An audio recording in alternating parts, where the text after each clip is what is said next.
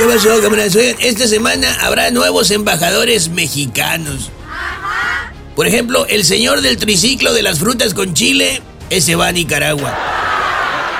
El mecánico especialista en suspensiones, ese va para Venezuela.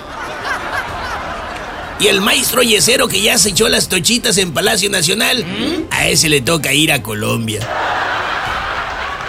Le encanta pues al presidente mandar gente sin perfil a las embajadas de México en el mundo. ¿Qué dirían, hipotéticamente, no, digamos, en, Colombia si les mandan a uno de estos perfiles como embajador? Mire, presidente colombiano, este, este es el, embajador de México. Mucho gusto, parcero. ¿Cuánto me cobra por resanar el hueco de un aire de ventana, parcero? Es que la casa, weón, le acabo de meter mi split.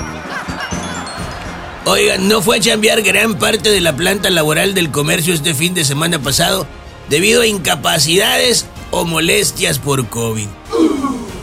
Digo, no por querer meterme en lo que no me importa, pero pues en la fiesta todos se veían muy sanos.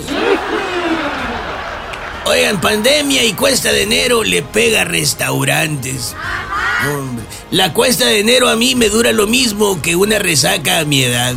Tres meses. Ay, Oigan, y ya para despedirlos, el Diablo Higuera da positivo a COVID-19.